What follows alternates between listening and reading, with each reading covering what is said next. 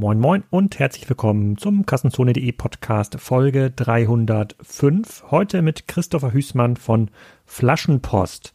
Wahrscheinlich das Überraschungsbusiness in den letzten beiden Jahren im deutschen E-Commerce-Markt. Der ein oder andere hier dürfte Flaschenpost schon kennengelernt haben im OMR-Podcast. Da hat ähm, Stefan, äh, Steffen Weich gesprochen.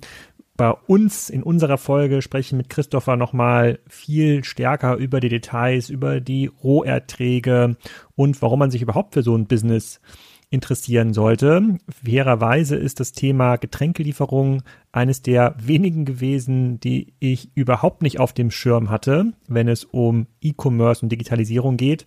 Also ähm, klassische Fehleinschätzung meinerseits und Christopher kann mit vielen Vorteilen aufräumen und auch erzählen, warum es so viele tausend Festangestellte gibt und jeden Tag schon über 100 Lastwagen Flaschen ausgeliefert werden, Getränkekisten. In Münster ist es jede dritte Wasserflasche, die schon durch Flaschenpost geliefert wird. Also ein Business mit Potenzial, coolerweise auch mal aus Deutschland, expandiert gerade sehr, sehr, sehr, sehr stark. Und ich rechne auch damit, dass wir das irgendwann mal in Kiel sehen, so dass ich auch mal in den Geschmack von diesen coolen Diensten kommen kann. Und damit es nicht so langweilig bleibt, nach diesem Podcast empfehle ich allen, sich noch schnell bei der Spriker Excite anzumelden. Das ist ein Event, was wir ins Leben gerufen haben, weil die ganzen On-Site-Events ausgefallen sind in diesem Jahr. Wir feiern uns ein wenig selber, aber wir sorgen natürlich auch dafür, dass ihr im Stream oder live vor Ort, wenn Corona es zulässt, in Berlin coole Speaker habt. Ich setze meinen Podcast mit Frank Thelen fort. Der erzählt so ein bisschen was ähm, zum Thema E-Commerce, was er da extrem cool findet. Ich freue mich mega auf Marco Börries, der war auch schon mal im Podcast hier. Der hat das Startup N4 gegründet, ist einer der berühmtesten Gründer im europäischen Ökosystem, hat eine ganze Menge zu erzählen und erzählt uns auch, warum man vor Amazon gar keine Angst mehr haben muss. Und wir haben einen sehr prominenten Speaker von Sequoia, dem berühmtesten Investmentfonds der Welt, closen können. Die kommen auch zur Excite und erzählen mal so ein bisschen, warum E-Commerce-Technologie gerade richtig abgeht. Dazu gibt es noch eine ganze Menge Updates von uns aus dem Spriker-Ökosystem. Wir haben ganz tolle Partner äh, vor Ort, unter anderem ähm, DivaE, MediaWave, Nexus und viele, viele mehr. Und die erzählen zusammen mit unseren Kunden Toyota, Rose, Intersport, Hilti, ähm, Teufel, Farmtiger, dem ersten FC Köln, Hertha BSC Berlin, ähm, Hornbach, Baumärkte und Metro, ähm, was sie alles gelernt haben, warum und wie E-Commerce-Projekte heute gemacht werden müssen, welche Rolle Spriker dabei spielt und ganz am Ende gibt es auch noch Awards. Kostet alles nichts, ihr könnt euch kostenlos anmelden und dann bekommt ihr eine Bestätigung von uns und könnt dann im Stream am 22. Oktober dabei sein. Da haben sehr, sehr, sehr, sehr viele Zeit. Äh, in einigen Bundesländern sind da auch noch Herbstferien, also da könnt ihr euch auf jeden Fall vor den Stream setzen. Freue mich drauf. Ähm, den Link zur Spriker Excite findet ihr in den Show Notes. Und äh, vielleicht kann ich noch ein bisschen an Christopher arbeiten, dann setzt Flaschenpost auch mal Spriker ein. Dann ist er vielleicht im nächsten Jahr bei der Excite dabei. So, aber jetzt hört euch erstmal an, was Christopher zu erzählen hat.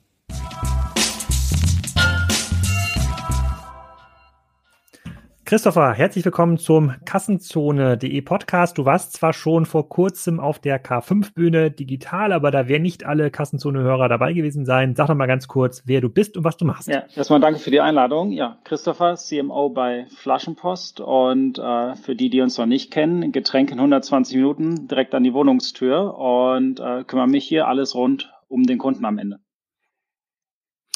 Wir reden also heute über eines der spannendsten Food-Startups in Deutschland oder mittlerweile ja schon Grown-Ups. Wir gehen nachher noch mal ein bisschen über die Zahlen. Wir haben ja über euch geredet in dem Podcast, den ich mit Udo Kieslich aufgenommen habe und auch bewundert und äh, gesagt, das ist eine total coole ähm, Geschichte. Ich glaube, Flaschenpost ist so eines der Businesses, wo ich wahrscheinlich als VC damals gesagt hätte, hätte ich nur die Ideenpräsentation äh, gesehen. Ja, das kann ja niemals funktionieren. Nur Getränke liefern, ein margenarmes Produkt, äh, Low-Level Involvement, wo ist denn da der Mehrwert? Also ein bisschen ähnlich wie damals mit Kauf da, ja, Prospekte, die man per PDF irgendwie aufklickt und für die Supermärkte zahlen. Ähm, aber vielleicht kannst du uns mal grob aufklären, mit welchen Größenordnungen wir hier schon zu tun haben. Es sind jetzt ja nicht mehr nur drei Studenten, die in Münster auf dem Lastenfahrrad äh, Getränkekisten durch die Gegend fahren, sondern ist ja schon ein bisschen größer geworden. Nee, weiß Gott nicht. Äh, wo, wo du sagst, wo, wo ist der Mehrwert? Der, der Mehrwert ist ja riesig. Also wir nehmen ja eigentlich den, den nervigsten Teil vom Einkaufen, die, die schweren Getränkekisten nach Hause schleppen raus und äh, ermöglichen es so dem Kunden, äh, da rückenschonend jeden Samstag seine, seine Sachen zu besorgen. Und das hat eingeschlagen. Ich meine, es ist eine Dienstleistung, die gab es in den 70ern schon. Meine Großmutter hat sich die Sachen schon in den Keller liefern lassen. Wir haben sie ins 21. Jahrhundert gebracht und äh, das funktioniert ganz gut. Wir sind mit mittlerweile äh, gut 100.000 Kisten, ähm, weit über 100.000 Bestellungen die Woche, 100.000 Kisten am Tag unterwegs. Und äh, das sind 23 äh, Hubs, die in Summe gut 150 Städte beliefern. Ähm, das hat die letzten drei Jahre ganz gut Anklang gefunden und äh, tut es auch weiterhin an jedem neuen Standort, den wir aktuell eröffnen. Hm. Bei den Standorten, ähm, kann, da seid ihr im, im, Kern jetzt aber in Deutschland oder seid ihr schon über die deutschen Grenzen hinausgewachsen? Nee, wir sind, äh, sind dann noch in Deutschland, äh, haben äh, ursprünglich in Münster angefangen, uns von da nach Köln weiterentwickelt und dann sukzessive Stadt für Stadt ähm, Hub für Hub das Ganze ausgebaut äh, mit den neuesten Zugängen Bielefeld, Recklinghausen und auch seit Juni jetzt äh, in Berlin mit dabei. Für jemanden, der Flaschenpost noch nicht als Anwender kennt, also nicht die App hat oder auf der Webseite bestellt hat, wie würdest du das jetzt deiner Mutter erklären? Gibt es eine Webseite, wo ich irgendwie Getränkekisten auswähle und dann kommt zwei Stunden später der Lieferfahrer oder wie muss man es zusammenfassen? Genauso einfach läuft das. Äh, online äh, flaschenpost.de oder auf unserer App Getränkekisten zusammenstellen äh, bequem bezahlen, Pfand bereitstellen und maximal zwei Stunden warten und wir stehen vor der Haustür, liefern die Kisten ab bis hoch ins x-te Stockwerk und nehmen den Pfand direkt wieder mit, ziehen das von der Rechnung ab und sind wieder verschwunden. Und Ihr hattet eine Zahl genannt im OMR-Podcast, also den, äh, dein Kollege Steffen war ja im OMR-Podcast vor ein paar Folgen und du hast, glaube ich, auch bei der K5 gesagt, ihr liefert jeden Tag aktuell 100.000 Getränkekisten. Stimmt das noch? Äh, ja, mittlerweile ist es auch 10, 20 Prozent mehr. Äh, der Sommer zieht da nochmal ganz gut, plus die neuen Standorte, äh, die da reichlich Wachstum reinbringen. Das sind äh, weit über 100.000 Kisten, die da mittlerweile jeden Tag durch die Läger gehen. 100.000 Kisten ist, äh, kann man das so 1000 Kisten pro LKW oder, das trifft, oder 100? Das ziemlich das genau. So das sind in etwa 100 LKW, ja. also wirklich 140 Tonner, wie man sie auf der Autobahn dann gerne sieht, die da täglich in Summe durchgehen. Okay, wir gehen gleich noch mal ein bisschen in die Details. Vielleicht fangen wir mal mit dem Markt an. Also wenn wir quasi, wir schuben mal ein paar Jahre zurück und ähm, wie viel geben denn die Deutschen überhaupt für Getränke aus pro Jahr und wie viel davon im Supermarkt, so wie ich, also ich kaufe zum Beispiel gar kein Wasser oder, oder Bier, wir kaufen, glaube ich, nur ähm, Apfelsaft äh, in, äh, in Tetrapacks beim Rewe ja. hier. Ähm, aber wie viel gibt denn der normale Deutsche aus, äh, äh, beziehungsweise fährt dann zum Getränkemarkt mhm. äh, noch extra? Äh, es muss man sich mal vor, vor Augen führen, fast die Hälfte des gesamten Retail-Spendings ist am Ende in Deutschland ja FMCG, Beverages und dann auch Groceries. Ähm, davon sind im Summe 65 Milliarden in etwa, die auf Getränke entfallen.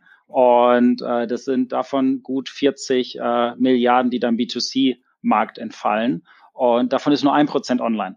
Das heißt, der absolute Großteil ist tatsächlich bisher noch äh, die, die armen Kollegen, die das aus dem Supermarkt oder aus dem Getränkemarkt rausschleppen. Und äh, das ist jetzt natürlich entsprechend wie diverse andere ähm, Bereiche stark am Wachsen. Und ich denke, da tun wir auch unseren Beitrag zu, dass das nach und nach äh, sich auch online bewegt, wie viele andere Verticals vorher.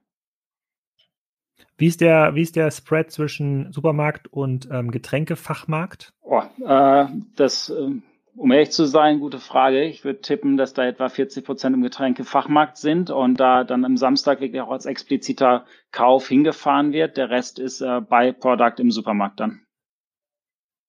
Und euer Geschäftsmodell ist, ihr kauft die Getränke auch von einem Anbieter? Also ihr macht im Grunde genommen den Ertrag über die ähm, Handelsmarge oder ist das eher ein Kommissionsmodell, bei dem ihr den, keine Ahnung, Geroldsteiner Wasser äh, äh, geben euch x Prozent vom Umsatz ähm, ähm, ab? Nein, wir haben, äh, die Läger sind komplett unsere. Es sind äh, 23 Läger mit äh, etwa 10.000 Quadratmeter je, je Halle. Und wir kaufen die Ware selber ein, äh, meistens direkt tatsächlich beim Hersteller, fahren die zu uns in die Läger und äh, verbringen die dann selber bis an die Wohnungstür unserer Kunden. Und habt ihr diesen, äh, bei diesen Waren auch Eigenmarken dabei? Also was wir jetzt ja gerade bei Picknick sehen, die haben wir auch besprochen im Udo Kieslich Podcast, ist, dass die jetzt anfangen mit der einen oder anderen ähm, Eigenmarke und bei so Low-Involvement-Produkten, ähm, vielleicht tue ich da jetzt auch Geroldsteiner oder Wittenseer Quelle Unrecht, aber Wasser zum Beispiel, ähm, könnte man da durchaus äh, selber abfüllen. Ja, also äh, am Ende sind Getränke, da muss man ehrlich bleiben, eine, eine Commodity. Äh, wer sein Wasser kauft, der weiß, wie es schmeckt und wer eine Cola möchte, der weiß auch, wie die im Zweifelsfall schmeckt. Ähm, und genauso ist es und das ist in der Tat auch ganz gut, noch einen Schritt weiter durchzuvertikalisieren, so dass wir da auch die ersten Anläufer haben und äh, mit einem oder anderen Eigenmarke im Markt sind. Okay, aber bei der, äh, machen wir den Fokus jetzt mal nicht auf Eigenmarken, sondern bei den, äh, bleiben wir mal bei den Handelsmarken. Ich habe ja im Eingang, Eingangsgespräch gesagt, als sozusagen naiver VC hätte ich gedacht, dass es bei diesen Low Involvement Produkten, die harten Wettbewerb stehen im Handel. Ja, ich kann die Gerolsteiner Flasche wahrscheinlich genauso beim EDK kaufen wie beim Aldi wahrscheinlich nicht, aber ich weiß jetzt nicht, wie sich da die Getränkemarken verteilen. Ähm, auf so einer, auf so einer Kiste Wasser, was kostet die? Äh, ja, Euro, zwischen, Euro? zwischen 3, 7, 8 Euro im Upper-Bereich, aber mit 5 Euro bist du ganz gut dabei. 5 Euro. So, wie viel Handelsmarge ist noch so einer Kiste Wasser? Es kommt halt am Ende drauf an, wie man, äh, wie viel man unterwegs verliert, ehrliche Antwort, weil der Großteil der Handelsmarge ähm, tatsächlich auf der Strecke bleibt. Getränk ist am Ende ein unglaublich stark logistikgetriebenes Geschäft. Und der Großteil der Handelsmarge, sagen wir mal 50 Prozent, bleibt am Ende auch beim Retailer ähm, auf der Strecke, weil ich kann nicht zu einem großen Hersteller fahren, einen LKW von irgendeinem Bier nehmen und das direkt in den Supermarkt fahren. Ich muss auch als äh, Rewe, Edeka oder sonst wer das erstmal äh, in ein Distributionscenter verbringen, dort ähm, umkommissionieren. Es ist oft sogar schwierig, eine ganze Palette in so einen Supermarkt zu fahren. Ich muss Einzelkisten oder sogar ja teils Einzelflaschen in die Supermärkte bringen und dort ins Regal reinräumen. Und das ist das, was bei uns komplett entfällt. Genau das können wir uns sparen, weil wir können tatsächlich einen kompletten LKW voll direkt vom Hersteller in unser Lager fahren und von dort direkt zum Kunden. Und das macht diese gesamte Strecke einfach deutlich effizienter und ermöglicht uns am Ende die Spanne, die wir haben, zu nutzen, um die Dienstleistung für unseren Kunden zu bringen und das bis zur Wohnungstür zu schleppen. Nehmen wir mal die imaginäre Marke ähm, Kieler Quelle. Ja. ja. So, fünf Euro die Kiste im, im VK für den Endkunden. Für was kaufst du die ein? Zwei Euro, ein Euro? Ja, wenn da am Ende äh, nur 50 Prozent, da ist man, ist man jetzt nicht ganz verkehrt mit unterwegs. Und damit kann man am Ende arbeiten. Ja, also wie, ja, also wie, wie in klassischen anderen Handelsmodellen auch. Also kommen wir mit so einem, so einem 100% Markup quasi da, da aus. Okay, hätte ich nicht gedacht bei so einem Logistikgeschäft. Ich hätte gedacht, das noch deutlich enger, äh, ähm, ähm, enger kalkuliert. Wie viele Produkte finde ich im äh, Flaschenpost-Store? Ich glaube, Flaschenpost gibt's hier noch nicht in meiner Region, ähm, in, äh, in Kiel oder auf dem Kieler Dorf. Ähm, aber wenn, wenn es das hier gäbe, wie viele Produkte finden Also gut 1000 Artikel im Getränkebereich, die wir da äh, je Standort gelistet haben. Regional etwas unterschiedlich. In Köln eher dann die Kölsch-Auswahl etwas breiter, in Bayern die hellen Biere etwas breiter, aber äh, da sind wir mit gut 1000 Produkten je Lager unterwegs. Hm. Und nutzt ihr auch die Infrastruktur, die sich ja Getränkemärkte auch mal lokal aufgebaut haben? Wenn ich mich, ich muss sagen, ich bin da Laie, ich kaufe weder beim Getränkemarkt noch kaufe ich jetzt große Kisten im, im, äh, im, im, Supermarkt und den Wein, den wir zu Hause kaufen, den lassen wir uns auch einmal, ein, zweimal im paar Jahr liefern. Aber ähm, der lokale Getränkemarkt, der würde mir wahrscheinlich ja auch etwas bringen, wenn ich ihn anrufe, oder? Klassischerweise ist es so, die haben so einen kleinen Lieferservice. Ja, da fängst du schon an, anrufen. Ähm, und dann, ja, die meisten haben in der Tat äh, einen Lieferservice, aber das funktioniert halt über Anrufen und eine Lieferung oft irgendwann am nächsten Tag mit einem Lieferaufschlag, oft dann auch mit Treppengeld. Ähm, wenn du im zweiten, dritten Stockwerk wohnst, gibt es nochmal einen extra Aufschlag und all das äh, ist genau das, was wir nicht haben. Du kannst online bestellen und die Sachen sind in zwei Stunden ohne Liefergebühren da.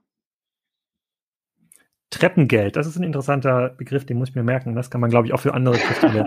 äh, ähm, also tausend Produkte, die ich bei euch finde. Was finde ich im normalen Supermarkt oder im Getränkefachhandel, wenn ich da reingehe? Um, ähm, etwas, etwas weniger meistens. Gerade in den äh, Innenstadt-Supermärkten, die ja dann doch häufig Anlaufspunkt sind, äh, ist das Sortiment im Getränkebereich dann eingeschränkter.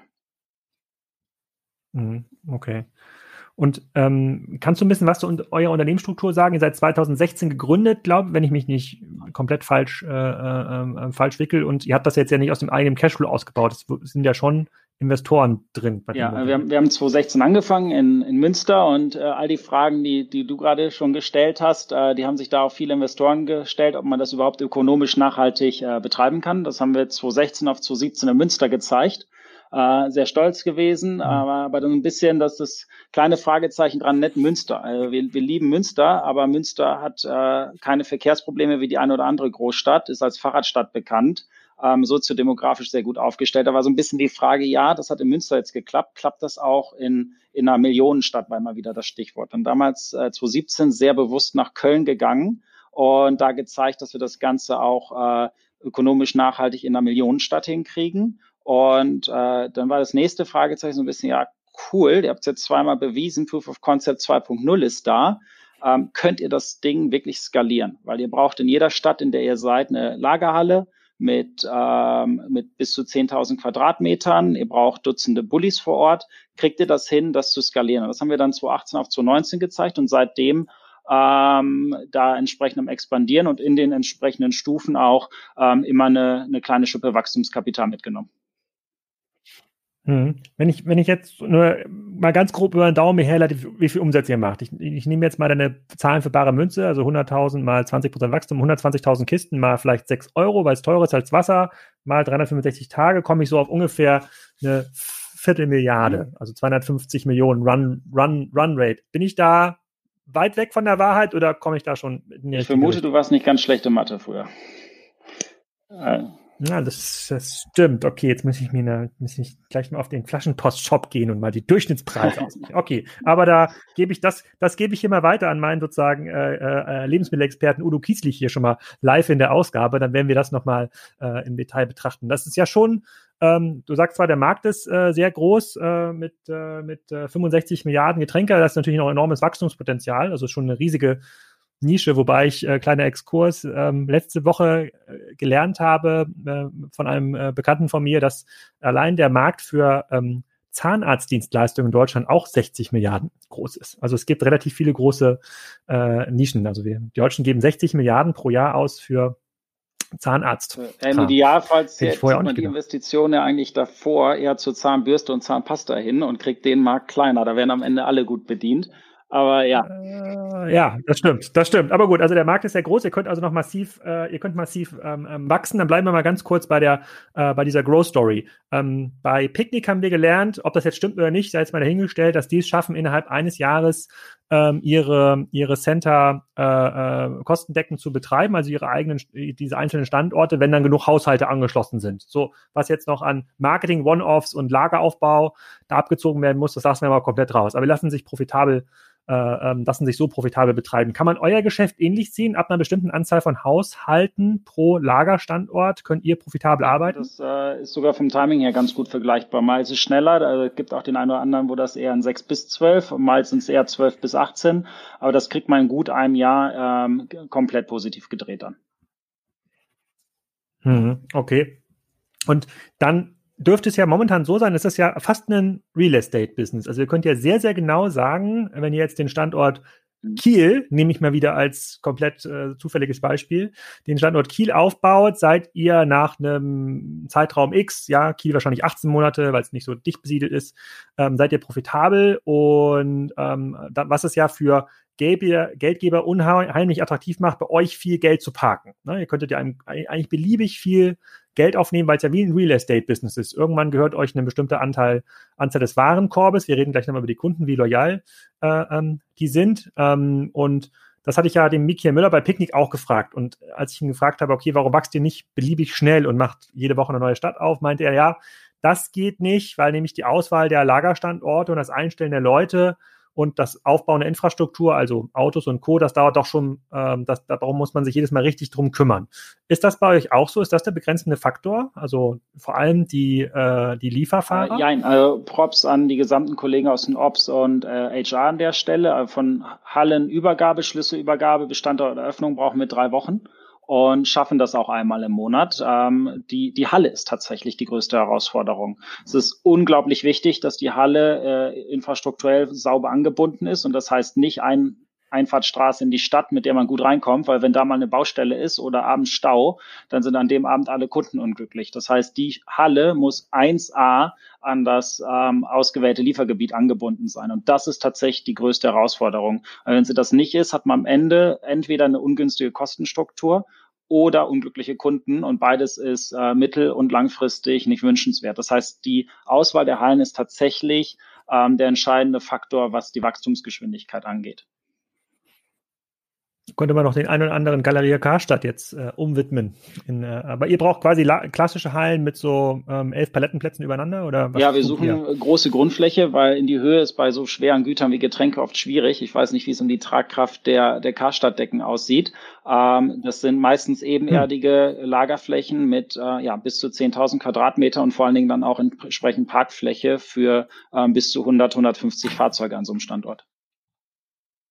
Aber da müsste man den Roland Brack fragen, der war ja auch mal im Podcast. Die haben ja in der Schweiz das Problem, dass jeder Quadratmeter Grundfläche auch irgendwie so in super außenliegenden Baugebieten 400, 500 Euro oder Franken kostet. Und äh, die haben sich äh, ganz eigene Innovationen schon gebaut in ihren Lägern, um mega hoch zu bauen. Teilweise, glaube ich, auch Läger mit zwei Etagen, wo dann quasi zweimal zehn Palettenplätze übereinander sind. Also das wäre wahrscheinlich dein, ein Ansprechpartner für das äh, Thema Logistik. Und ähm, dann sucht ihr euch die Städte dann danach aus, wo ihr die besten äh, Baugebiete bekommt oder sagt, äh, geht ihr dann schon so ähm, soziodemokratisch demografisch vor und sagt, okay, die nächste einkommensstarke Stadt ist jetzt, I don't know, Dresden, wenn ihr noch nicht in Dresden sein ähm, solltet, äh, untersuchen wir uns da jetzt erstmal. Das ist tatsächlich die Lagerfläche Fürst. Also wir sind damals um die, die Story im äh, Münster angefangen, ab nach Köln äh, über eine Million und das nächste Lager war Mannheim, weil wir eine Einzellage gefunden haben und ähm, von da aus zum Beispiel in Heidelberg, Mannheim und Ludwigshafen bedient kriegen aus einer Halle, ähm, die mit mittlerweile gut 23 äh, Standorten und den wirklich unterschiedlichsten Liefergebieten ähm, quer durch Deutschland hat sich auch wirklich gezeigt, es wird überall getrunken.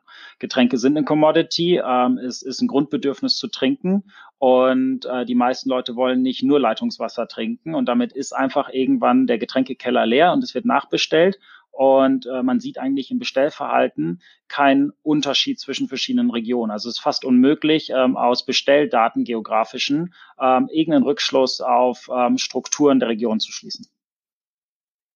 Hm, okay, das ist ja auch das, ist ja auch das Tarek-Argument, warum das Geschäftsmodell sich gut bewerben lässt. Äh, Tarek sagt, niemand ist nackt, jeder kauft Kleidung. Das ist das Argument, was du auch nutzt, äh, jeder ja. muss trinken, sonst verdurstet er. Ähm, wie viele Leute sind jetzt mittlerweile bei euch beschäftigt? Bei der K5 waren es noch so grob 7000 in sozialversicherungspflichtigen Verhältnissen. Sind wir noch immer bei dieser Größenordnung oder sind auch schon gewachsen um 20 20 nicht, aber ich, wenn ich das richtig habe, haben wir die 8000 mittlerweile geknackt. 8000 Leute. Wahnsinn, Wahnsinn, Wahnsinn ein krasses Business. Äh, ihr liefert aber nicht mit Elektrofahrzeugen aus, oder? Ihr habt so ganz normale kleine äh, äh, Vans. Aktuell sind es äh, im großen äh, Teilen eine, ganz normale Vans. Äh, wir haben die ersten Testläufe mit elektrischen Fahrzeugen dabei und äh, gucken gerade, inwieweit die sich eignen, gerade was äh, bei der Zuladung, die wir ja dann auch mitführen, äh, Reichweite etc. angeht. Und wie sind die ersten Tests so? Was sagst du? Ja. Ich habe ja hier gerade einen Autopodcast noch aufgenommen mit dem Polestar CEO. Äh, was kannst du zum Thema Elektromobilität für Lieferfahrzeuge erzählen? Nah dran. Also ähm, das funktioniert auf jeden Fall für eine Tour, in Teilen auch für eine zweite. Und äh, da, genau das brauchen wir, dass wir zwei Touren damit hinkriegen. Und das ist kein ganz so großer Schritt mehr. Ich denke, das wird in den nächsten ein, zwei Jahren durchaus möglich sein. Hm, okay. Dann äh, kümmern wir uns nochmal so ein bisschen um äh, äh, sozusagen um den Aufbau eigentlich der Reichweite. Du bist ja der CMO, deswegen passt das ja super hier in dem Podcast. Ähm, die neueste Stadt ist was jetzt gewesen? Die letzte Halle, die wir eröffnet haben, war Recklinghausen. Ja, Reckling, aber Recklinghausen alleine ist ja wahrscheinlich nicht das Liefergebiet, oder? Da geht es nach äh, Bochum, Dortmund, runter, äh, nach Mal rüber, ja. Aber sonst, also der letzte Standort, ja. der jetzt nicht eh schon an existierendes Belieferungsgebiet angrenzt, war Bielefeld, davor Berlin. Das waren so die letzten drei Monate. Okay. Gut, Berlin hat, ist ja, hat ja seine ganz eigene, seine ganz eigene Verbreitung von News ähm, und, äh, und Dynamik, aber Bielefeld, da haben wir, glaube ich, einen sehr, sehr schönen konservativen Standort erwischt. So, wie hast du jetzt in Bielefeld diese Art von Dienstleistung bekannt gemacht? Das, äh, mein Lieblingsinstrument ist eigentlich am Ende Word of Mouth äh, von zufriedenen Kunden. Und das klappt auch ähm, eigentlich am Tag eins schon ganz gut. Wir haben gelernt, dass die Dienstleistung, weil wir den Kunden halt einfach äh, so einen nervigen Teil vom Einkaufen abnehmen, so gut ankommt, dass wenn wir eine neue Stadt eröffnen und das aber in allen existierenden Standorten im Social Media bewerben, ähm, es wirklich Community-Effekte gibt, ähm, noch und nöcher, dass die Leute, die bereits bei uns äh, regelmäßig bestellen, das wirklich sehr proaktiv ihren Freunden ähm, in der Region, wo wir dann eröffnet haben, weiterempfehlen. Und das ist immer so mit das, äh, das erste Medium, wo ich hingreife und das, was auch mit Abstand am meisten Spaß macht, wenn man sieht, äh, wie man wirklich regelrechte Fans hat. Ähm, und das aber dann auch aus der Region weiter zu befeuern. Das ist somit das Wichtigste. Man muss so ein bisschen die, ich nenne es immer die kritische Masse, der Funke muss zünden, bis, äh, bis man genug Reichweite hat in der Region, dass jeder anfängt, seinem Nachbarn davon zu erzählen und die Bullies auf der Straße auch als Billboard am Ende funktionieren. Und da haben wir in den, in den letzten 20 Standorteröffnungen ähm, gut gelernt, dass es da wichtig ist, am Anfang mutig zu sein, richtig Reichweite aufbauen und dass Reichweite nicht einfach nur viel, sondern auch äh, im Content auffällig und laut zu sein. Also das sind die Farben, die da am Ende mit reinwirken und dann auch mutig sein im Budget, out of home, print in home, ähm, Flyer etc., Radio und auch äh, zuletzt bis ins TV reingegangen. Und diesen, diesen Bass am Anfang zu erzeugen, bis man dann so eine gewisse Grundmasse hat, das ist, ist das Erfolgsrezept, weil dann äh, hat man die ersten Kunden, die sind äh, meistens sehr angetan von der Dienstleistung und berichten dann von ganz alleine weiter, so dass wenn man da zwei, drei Monate, wir nennen es immer wieder anschieben, den Standort so ein bisschen angeschoben hat und den Zündfunken da gesetzt hat, ähm, der Rest ähm, sehr, sehr leicht von der Hand geht. Dann ist es eigentlich wichtig, dann im Nachgang auch einfach immer da zu sein, wenn der Kunde einen sucht. Äh, man sieht am Anfang immer, die, das Suchvolumen nach Getränkelieferung ist unglaublich gering weil die Leute das einfach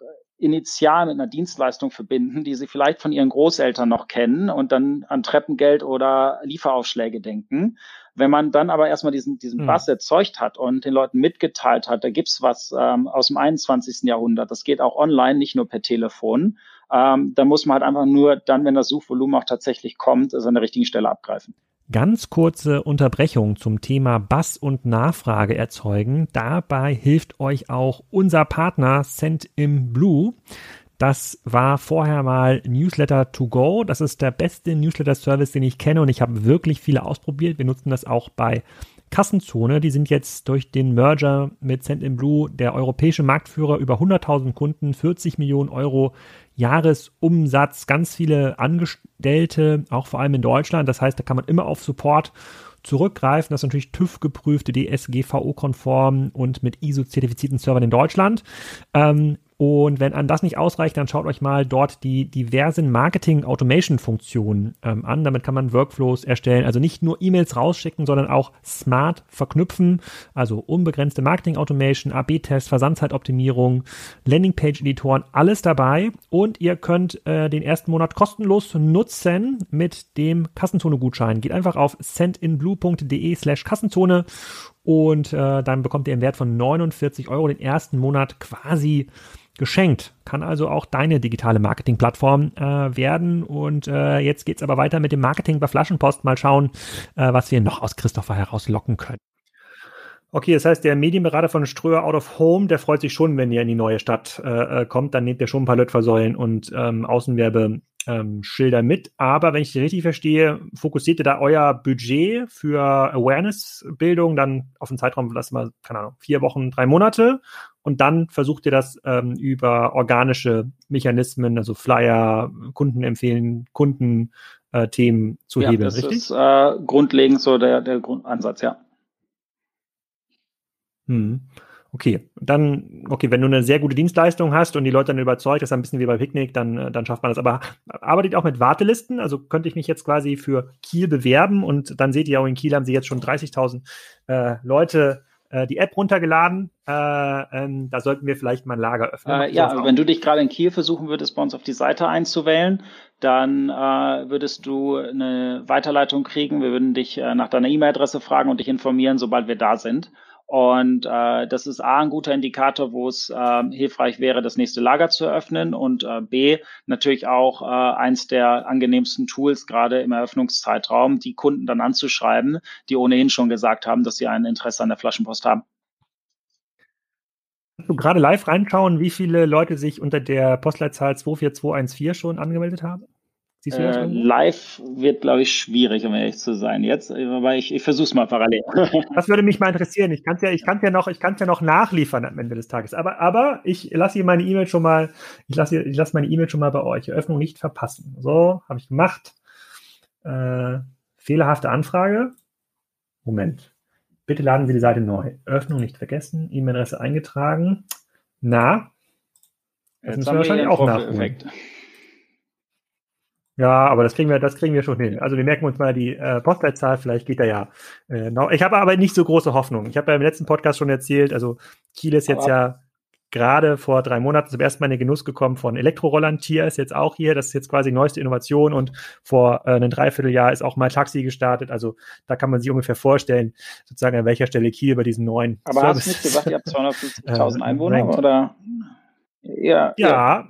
250.000 Einwohner und dann noch äh, und dann noch so ein bisschen Umland, also quasi direkt Vororte von Kiel, da kommen wir auch auf 350, 400.000. Ja, mhm. 350, 400.000, aber Münster hat äh, 300, äh, leicht drüber, das äh, und das funktioniert prächtig. Also insofern ist Kiel nicht äh, zwingend dauerhaft auf the map. Hm, okay, gut, aber ähm, ähm, ja, ist, ist so wie es ist. Ähm, die äh, sozusagen die Kunden kommen also über einen klassischen Awareness-Werbeeffekt am Anfang erstmal auf eure Seite oder melden sich mal an, werden von Kunden empfohlen. Ähm, wie treu ist denn so der klassische Flaschenpostkunde? Gibt es so Kohorten, die nach der zweiten Bestellung sagen, nee, ich, ich mag das gar nicht mehr, ich trage meine Kisten lieber selber, weil es gibt ja eigentlich gar keinen USP äh, des Getränkehandels mehr, wenn die einmal angefangen haben, bei euch zu bestellen? Äh, grundlegend sind die extrem treu. Äh, wir, wir nennen es, die, die Kunden rutschen, wir nennen es immer wieder in quasi Abo-Verhalten rein. Wir bieten ja kein Abo an, aber was wir sehen, ist, dass gut 75 Prozent der Kunden ähm, einmal im Monat oder öfter bestellen. Und äh, nach einem mhm. Jahr sind es auch noch ähm, fast drei Viertel der Kunden, äh, die in so einer Kohorte wirklich dauerhaft aktiv sind. Äh, das macht äh, sehr viel Freude, da zu sehen, wie die Kunden einfach bleiben. Und der Hauptgrund, witzigerweise, wenn wir unsere Kunden fragen, warum sie nicht mehr bestellen, die, die nicht mehr bestellen, ist tatsächlich, ich bin weggezogen. Und ihr beliefert mich nicht mehr. Das war insbesondere zu den äh, Punkten, wo wir hm. ähm, in Münster angefangen haben, der absolute Nummer eins Churngrund, dass die äh, Studis äh, nach dem Studium hier ähm, woanders hingezogen sind. Und das äh, macht noch mehr Hoffnung, weil wir haben jetzt mit gut 20, äh, 23 Hallen ähm, in etwa die Hälfte dessen, ähm, was wir für Deutschland brauchen. Und je mehr wir abgedeckt haben, desto mehr geht natürlich auch der Grund. Hm, okay, ja, verstehe ich. Aber ähm, hm, also ich, ich wäre auch trauer als Kunde, 25 Prozent ziehen jetzt nicht weg, aber wenn man das einmal hat und es einmal funktioniert und bei solchen Sachen kann man es ja auch oft vor die Tür stellen, hier geht es ja nicht um riesige Werte, ähm, das finde ich schon extrem, das finde ich schon extrem ähm, convenient. Äh, das heißt, also die Hälfte schon abgedeckt, da ist Key noch nicht dabei, aber dann warten wir noch mal zwei Jahre, dann geht das hier auf jeden Fall, äh, da geht das hier auf jeden Fall auch auf. Und wenn ich jetzt mal in die Community gucke von Kassenzone, ich habe ja einen SMS-Newsletter geschrieben, dass man dir Fragen stellen kann, dann kamen da so ein paar spannende Fragen schon, äh, äh, schon einher. Und eine Frage, die auch ein bisschen auf der Hand liegt, ist, okay, aber wenn das jetzt ein, ein Vollsortimenter macht, wie ein Rewe, gehen wir mal davon aus, es gibt keine Legacy und Rewe würde wirklich die Dinge machen, die sinnvoll sind und die würden sie auch effizient machen. Ja, glauben wir mal daran. Ähm, welchen Grund gäbe es denn dann noch, bei euch zu kaufen? Ja, ähm, wir fangen mit genau dem an, wo, um es mal ganz salopp auszusagen, man selber keinen Bock drauf hat, die, die Dinger nach Hause zu schleppen. Und äh, das ist meiner Meinung nach auch der schnellste Weg zum Kunden, dem Kunden genau das abzunehmen, was er nicht möchte. Und am Ende, wir liefern ja aktuell ähm, Getränkekisten aus, die sind 30 mal 40 Zentimeter groß, 20, 30 Zentimeter hoch. Ähm, das kann auch eine Box voll mit allem anderen sein. Das heißt, für mich ist eigentlich Getränke der Weg, um zum Kunden zu kommen und äh, im nächsten Schritt ähm, dann selber ähm, eine Nummer weiterzudenken. Hm, okay. Aber trotzdem würde ja ein Vollsortimenter im Vorteil sein, weil ich dann auf der Webseite oder wie auch immer das aussieht, ja nicht nur die Flaschen zusammenklicke, sondern, äh, sondern auch, ähm, ähm, auch andere Produkte. Und ich glaube, es gibt jetzt schon Standorte, bei denen ihr ja mit Picknick Überschneidungen habt, ja. was ja quasi ein Vollsorti, ein Vollsortimenter ähm, ähm, ist. Was ist das, glaube ich, Picknick, so Mönchengladbach, Herne, ja, seid ihr da auch?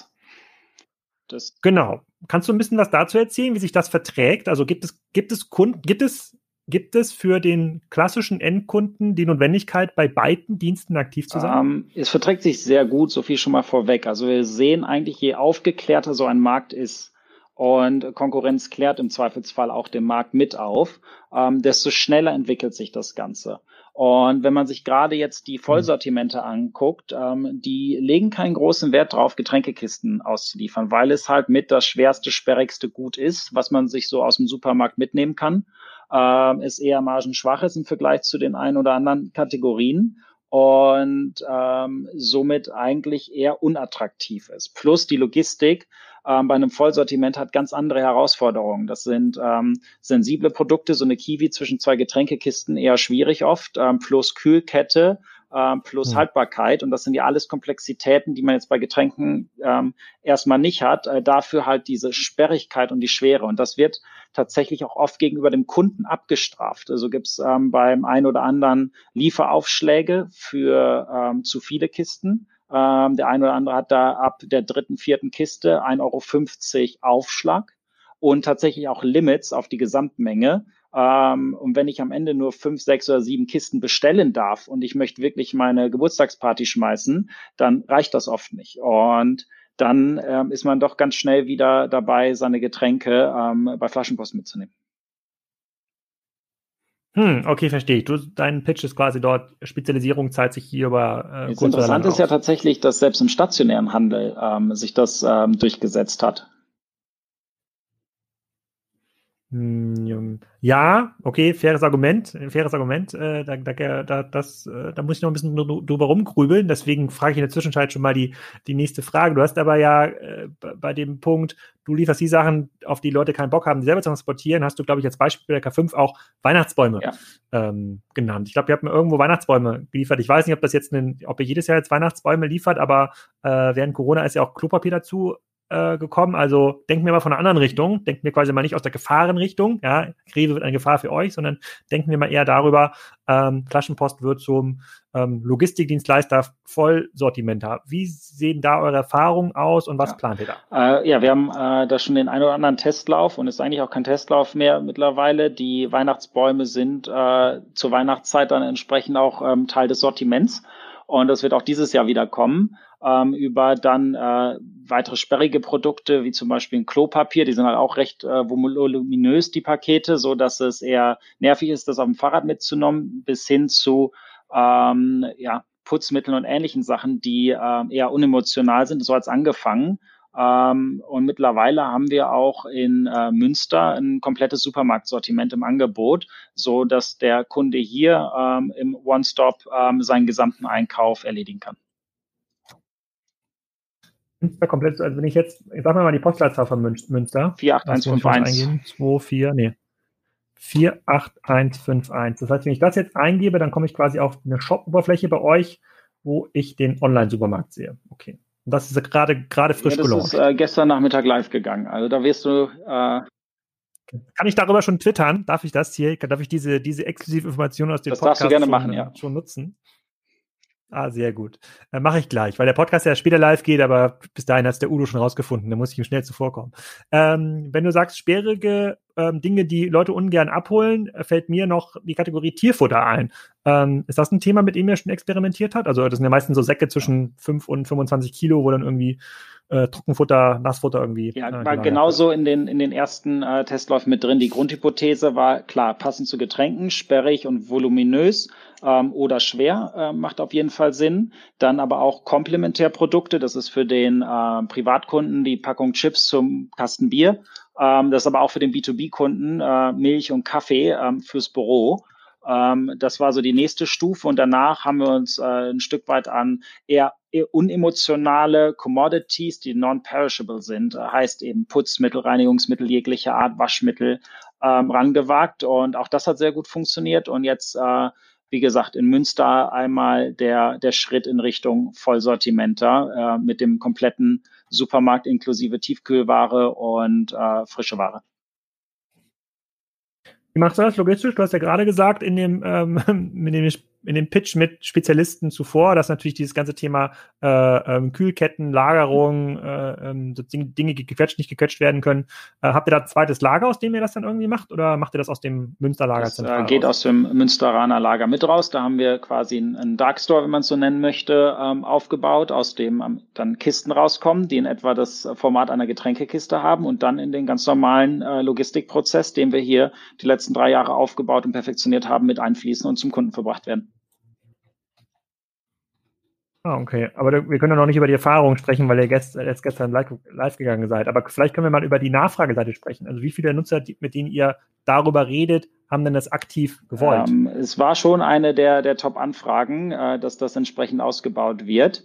Ähm, haben uns da lange mit Zeit gelassen, einfach um erstmal zu perfektionieren, womit wir angefangen haben und nicht in die Komplexitätsfalle reinzulaufen. Und jetzt muss man mal, mal schauen, wie sich das ähm, etabliert, aber die ersten Zahlen ähm, sehen da ganz gut aus. Okay. Kurze technische Frage hier nebenbei. Ich versuche gerade bei Twitter, das, euch euren Twitter-Handle zu finden. Gibt es einen Flaschenpost-Twitter-Handle? Noch nicht, aber den können wir gleich zusprechen.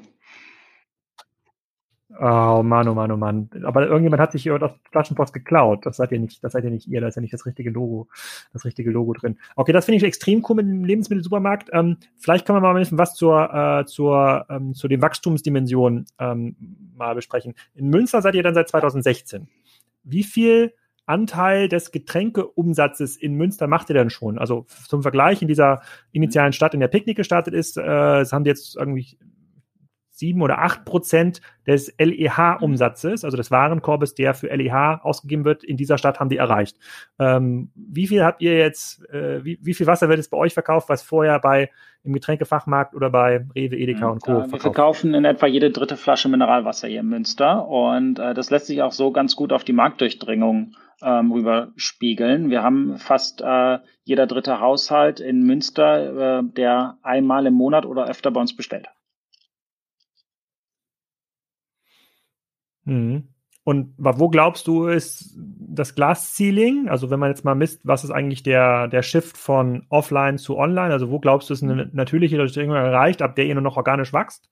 Weil 30 Prozent klingt ja. schon enorm viel aus meiner Sicht. Vielleicht ist Münster ähm, ja auch ähm, speziell. Ich, ich denke, dass ähm, gerade der Shift hin zum Vollsortimenter dieses Ceiling nochmal deutlich anheben wird. Ähm, weil ich habe gerade gesagt, wenn man mal Kunden fragt, warum sie nicht mehr bei uns bestellen, Nummer eins Grund weggezogen. Wenn man Kunden fragt, warum sie manchmal nicht bei uns kaufen oder überhaupt nicht bei uns, ist äh, die Nummer eins Antwort, dass sie die Getränke mitnehmen, wenn sie auch ihren Lebensmitteleinkauf machen.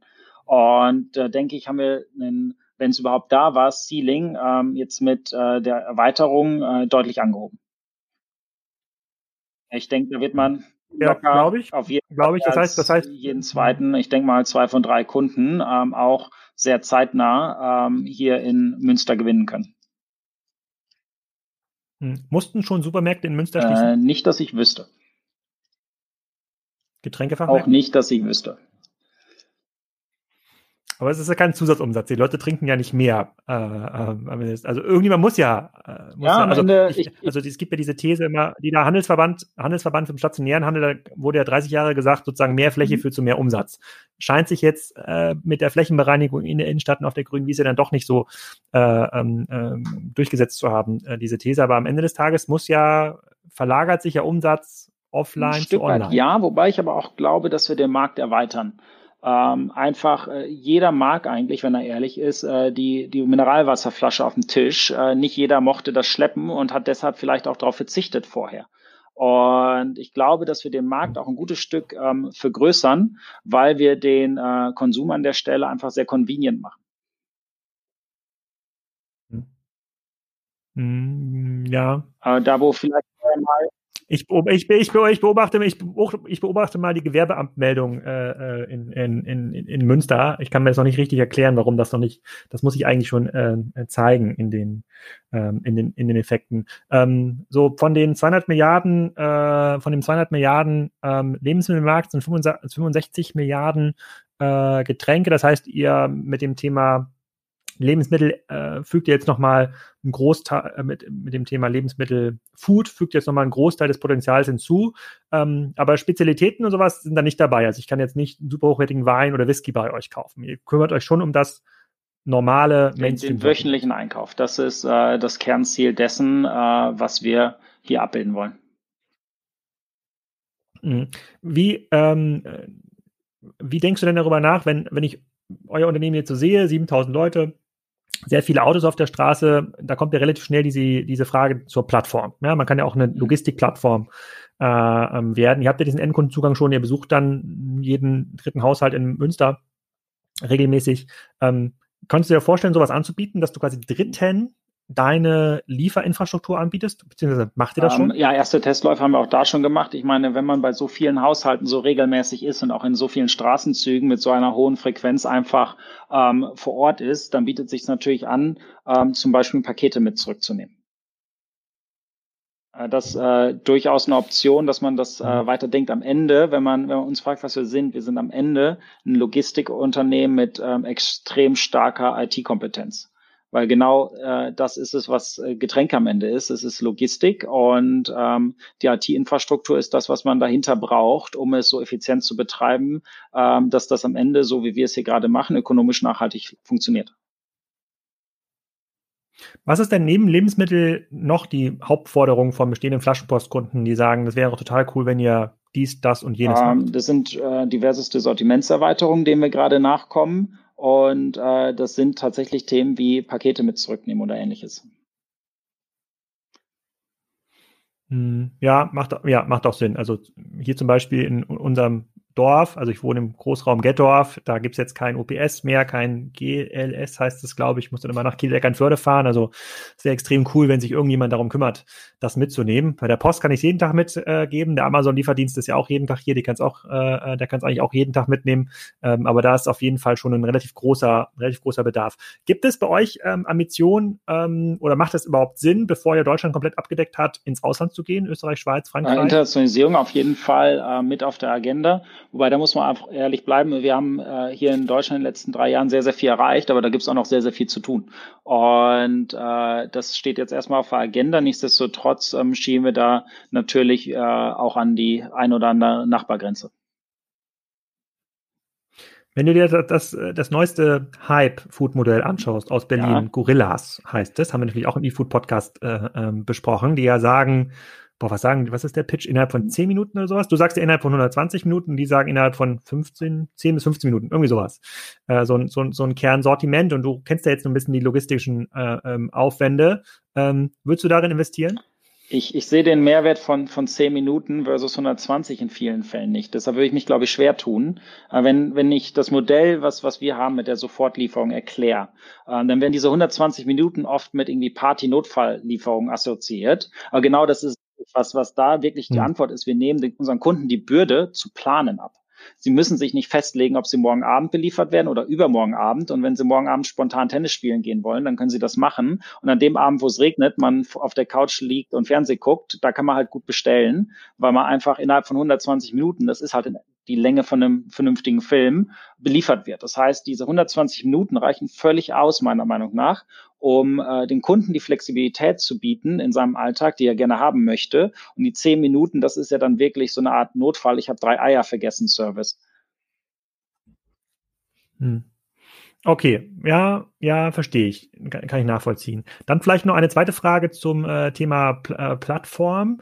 Ähm, die andere Plattformkomponente, also anstatt nur Lagerplatz zur Verfügung zu stellen in euren Lieferfahrzeugen, ist ja meistens den Kundenzugang zu monetarisieren. Also jetzt vereinfacht gesagt, auf, auf der Kategorieseite mh, hm, äh, gezuckerte Getränke könnte jetzt Coca-Cola sich einen Banner kaufen, weil sie glauben, damit irgendwie mehr Kunden zu erreichen. Ist das was, äh, womit ihr euch anfreunden könnt als die, Gedanke? Dass wir den Zugang auf der Webseite da entsprechen. Ich meine, schau mal auf die Webseite, da sind ja einige. Ja, Banner. ihr könnt ja, ihr könnt ja, äh, das, ja. Äh, ja. Die macht ihr nicht kostenlos, sagst du. Ja. Aber es ist, aber es ist jetzt auch noch nicht wie bei Amazon Media Services, äh, nee, das heißt jetzt anders, äh, aber egal, aber es ist nicht so wie bei Amazon Marketing äh, Einnahmen, dass es jetzt noch nicht irgendwie 20 Prozent eures, äh, eures Geschäftes. Das ist so, das ist wahrscheinlich eher so eine äh, Rundungsfehler in ja, eurem Business. Äh, es ist, ist nicht ganz unwesentlich, aber eins nach dem, äh, nach dem anderen an der Stelle ähm, ist sicherlich da eine, eine gute Devise gewesen, mit der wir uns äh, in den letzten drei Jahren äh, sauber entwickelt haben, ohne zu viel Komplexität auf einen Schlag aufzubauen. Okay, dann vielleicht äh, noch eine Frage, bevor wir auf die letzte Frage kommen, so Zukunftspläne.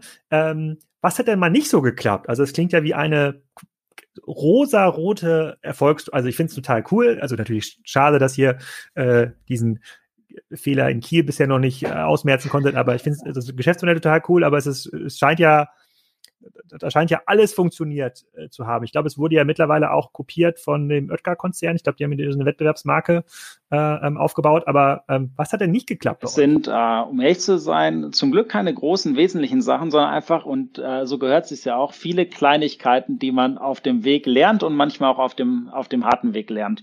Äh, das sind äh, diverseste Launches, äh, die dann äh, schiefgegangen sind und einen Tag später gekommen sind oder zwei, drei. Und das sind auch Erfahrungen, ähm, zum Beispiel im Kundenausbau. Ich habe vorhin recht bold erzählt, wie wir am Anfang da wirklich zwei, drei Monate lang ähm, richtig Reichweite generieren. Ähm, das war nicht von Tag mhm. eins so klar und wir waren in den ersten Standorten deutlich vorsichtiger und haben entsprechend auch äh, nicht die Wachstumskurven hingelegt in Standort zwei und drei, wie wir es uns eigentlich erhofft haben. Es hat, hat eine Weile gedauert, bis, äh, bis man verstanden hat, wie mutig man eigentlich die ersten ein, zwei, drei Monate sein muss und dass man dann aber auch wieder gut zurückfahren kann. Ja. Es sind einfach, äh, ich würde es eher als Lernkurven an ganz, ganz vielen Stellen bezeichnen, die äh, immer noch sehr steil sind. Hm. Aber okay, äh, jetzt nichts im Sinne von, ihr habt ihr mal 20 Millionen versenkt in äh, den Aufbau einer eigenen, keine Ahnung, Fahrzeugkategorie für die Getränkelieferung. Nee, das äh, in der Hinsicht ist äh, toi toi toi noch nichts passiert, aber man soll den Tag da ja auch nicht vom Abend loben. Also insofern eher vorsichtig.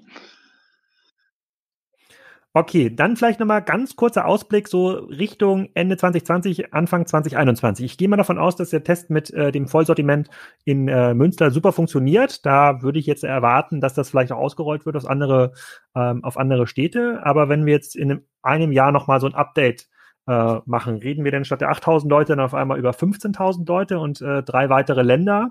Ähm, oder welche Pläne ähm, schwirren dir da so im Kopf rum, die du teilen äh, darfst? ich glaube nicht, dass wir jetzt innerhalb von äh, zwölf Monaten die, die nächsten drei, vier Länder da anschließen werden, aber du hast die wesentlichen äh, Pläne schon ganz gut äh, erfasst. Das ist Internationalisierung, was definitiv spannend ist ähm, und evaluiert werden muss. Äh, der erste äh, Produktdiversifikationstestlauf in Münster ist jetzt gerade am Laufen. Da wird sich jetzt zeigen, inwieweit sich das weiterentwickelt.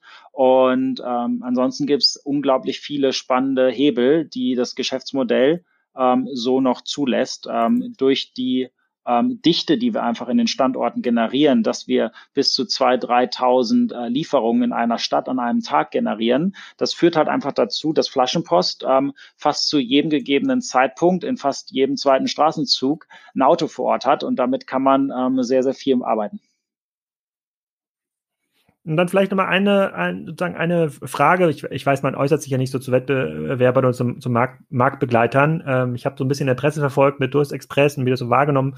Ähm, wurde, ist das für euch eine Bestätigung des, äh, äh des Geschäftsmodells oder nervt das schon? Auf jeden Fall erstmal ein schönes Kompliment. Ähm, und ähm, es belebt tatsächlich äh, sehr gut das Geschäft. Aber wie gerade gesagt, es ist eine Dienstleistung, die eigentlich für jeden relevant ist. Äh, keiner hat Lust, die Dinger zu schleppen. Der Markt ist riesengroß. Und äh, je aufgeklärter so ein Markt ist, desto schneller wachsen wir. Und äh, bisher sieht man da keine wesentlichen Diskrepanzen zwischen ähm, Standorten, an denen wir alleine unterwegs sind und solchen, an denen wir es äh, nicht sind. Ganz egal, ob das jetzt äh, ein Durstexpress, ein Rewe oder ein Picknick ist.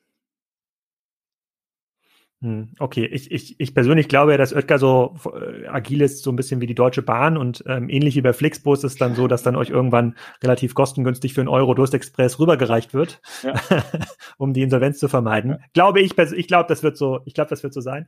Äh, ähm, aber vielleicht haben der andere und andere Hörer da auch eine, ähm, auch eine andere, auch eine andere Meinung. Da fällt mir ein, ich wollte ja mit Flixbus noch ein Update äh, machen. Da muss ich den Daniel nochmal gleich, äh, muss den Daniel nochmal schreiben.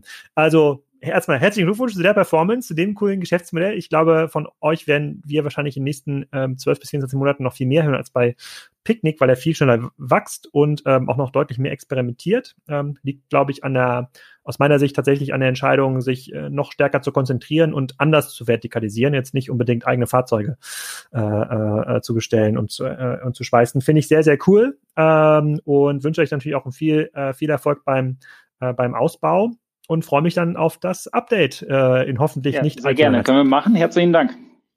So, ich hoffe, ihr konntet eine ganze Menge lernen. Auch diejenigen, die Christophers Kollegen schon bei der OMR gehört haben, konnten hoffentlich noch was dazu lernen.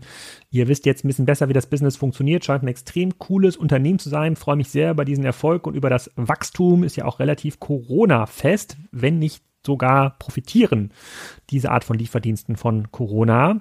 Und äh, extrem spannend natürlich jetzt mit dem neuen Vollsortiment, was ja unter anderem auch den Drogeriebereich ein bisschen angreift. Das passt super zur nächsten Folge. Da ist nämlich der Chef von DM zu Gast. Christoph Werner kommt am Sonntag diese Folge. Ähm, war eine sehr intensive Folge, habe ich vor Ort aufgenommen in Karlsruhe, hat sich Christoph super geschlagen. Ich aber glaube ich auch und äh, da könnt ihr schon gespannt ähm, drauf sein. Und äh, in der Folgewoche geht es dann schon weiter mit Florian Heinemann, die zweite Folge nach der Jubiläumsfolge. Ähm, und wir haben schon wieder viele Themen gesammelt, geht dann direkt nach der Aufnahme live und äh, dann nähern wir uns so langsam der Spriker Excite, bei der ich natürlich ganz viele von euch wiedersehen und wieder hören möchte. Da gibt's auch mehr Video. Wir versuchen das möglichst entertaining zu gestalten. Ich versuche noch mein Team zu überzeugen, dass wir die Chat-Roulette-Funktion, die ich jetzt bei der Bits and Pretzels kennengelernt habe, auch dort einsetzen. Das wäre extrem cool. Und wenn ihr nicht wisst, was Chat-Roulette ist, dann schaltet einfach ein bei der Spriker Excite. Euch noch eine schöne Woche.